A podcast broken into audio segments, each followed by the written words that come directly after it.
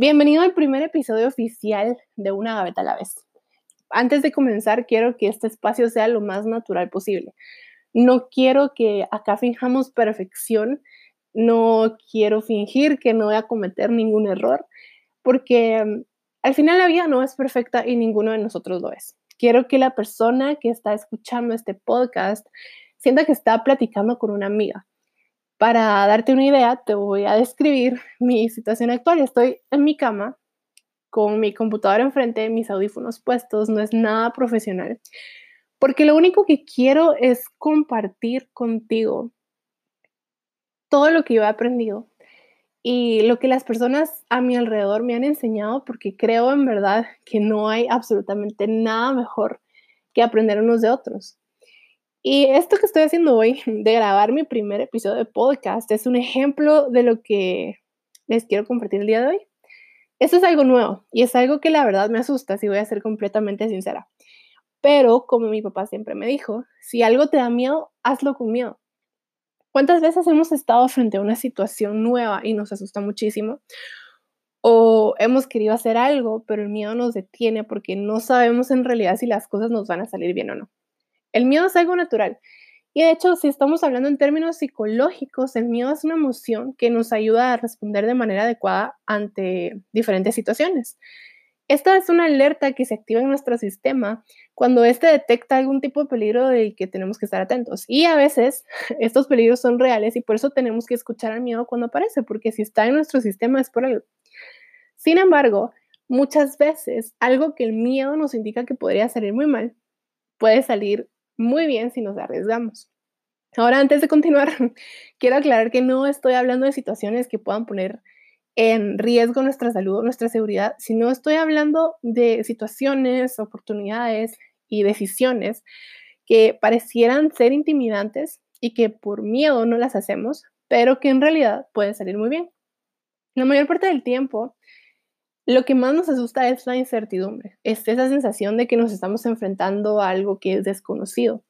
Pero ¿cuántas veces no nos hemos enfrentado a lo desconocido ya y nos hemos logrado adaptar perfectamente y al final todo salió bien? A mí personalmente me encanta visitar el pasado y yo sé, yo sé que muchas personas dicen que nosotros siempre debemos ver al frente, pero a mí me gusta ver hacia atrás porque me gusta ver todo lo que me ha traído hasta donde estoy el día de hoy. Y um, a mí me gusta pensar en lo peor que puede pasar. Y si nos ponemos a analizar la situación, muchas veces la peor posibilidad no es en realidad tan mala como parece y casi siempre se puede solucionar. Tenemos que ser realistas y aceptar que las cosas no siempre van a salir bien a la primera. Pero esto en lugar de asustarnos y detenernos, debería motivarnos a ser constantes, a levantarnos y a intentarlo otra vez. La mayoría de personas exitosas que conocemos actualmente, yo estoy segura que fallaron más de una vez. Sin embargo, ellos nunca se dieron por vencidos y es por eso que el día de hoy están donde están. Estoy segura que todos ellos tuvieron miedo en algún momento, pero no dejaron que esto los detuviera y esto los llevó a la cima del éxito y a donde están el día de hoy. Entonces, el miedo a hacer cosas nuevas, en lugar de detenernos, debería motivarnos a vencerlo. Por ejemplo, el miedo a hablar en público. Uso este ejemplo porque personalmente a mí me pasa mucho. Y les voy a ser completamente sincera, cada vez que necesito hablar en público me pongo tan nerviosa que hasta comienzo a sudar. Pero con los años me he dado cuenta de que hay dos cosas muy importantes para lograr vencer el miedo a hablar en público y estoy casi segura que también nos van a ayudar a vencer muchos de los otros miedos que tenemos. El primero de ellos es la preparación.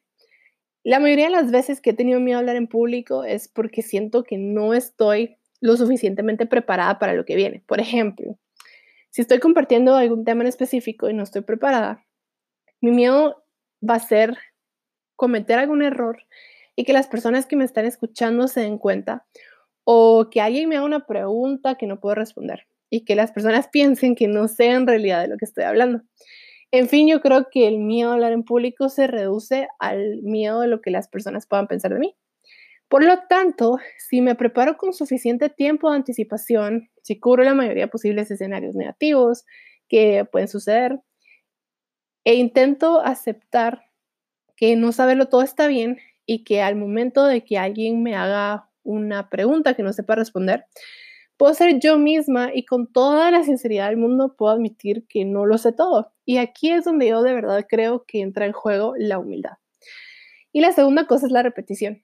Pensemos en cuando aprendimos a manejar bicicleta, por ejemplo. Las primeras veces nos costó muchísimo, puede que nos hayamos caído alguna vez, porque esto era algo nuevo y estábamos aprendiendo.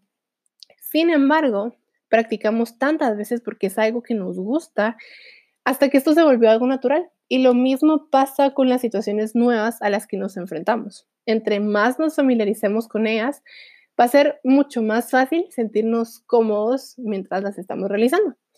Este es solo un ejemplo de los muchos miedos a los que nos podemos enfrentar. Sin embargo, cuando se trata de intentar hacer cosas nuevas, tenemos que recordar que el miedo solo va a durar mientras nos acostumbramos y aprendemos. Luego nos vamos a volver todos unos expertos y el miedo no va a ser más que un recuerdo de cuando iniciamos. Entonces, recordemos que el miedo no debería detenernos, sino debería motivarnos a vencerlo. Entonces, si has estado pensando en hacer algo y no lo has hecho por miedo, mi consejo para ti es que si te da miedo, lo hagas de todos modos y luego me contés qué sentiste cuando lo lograste vencer. Espero te haya gustado este primer episodio no puedo esperar a compartir muchos más contigo. Yo soy Avi Varillas, hasta la próxima.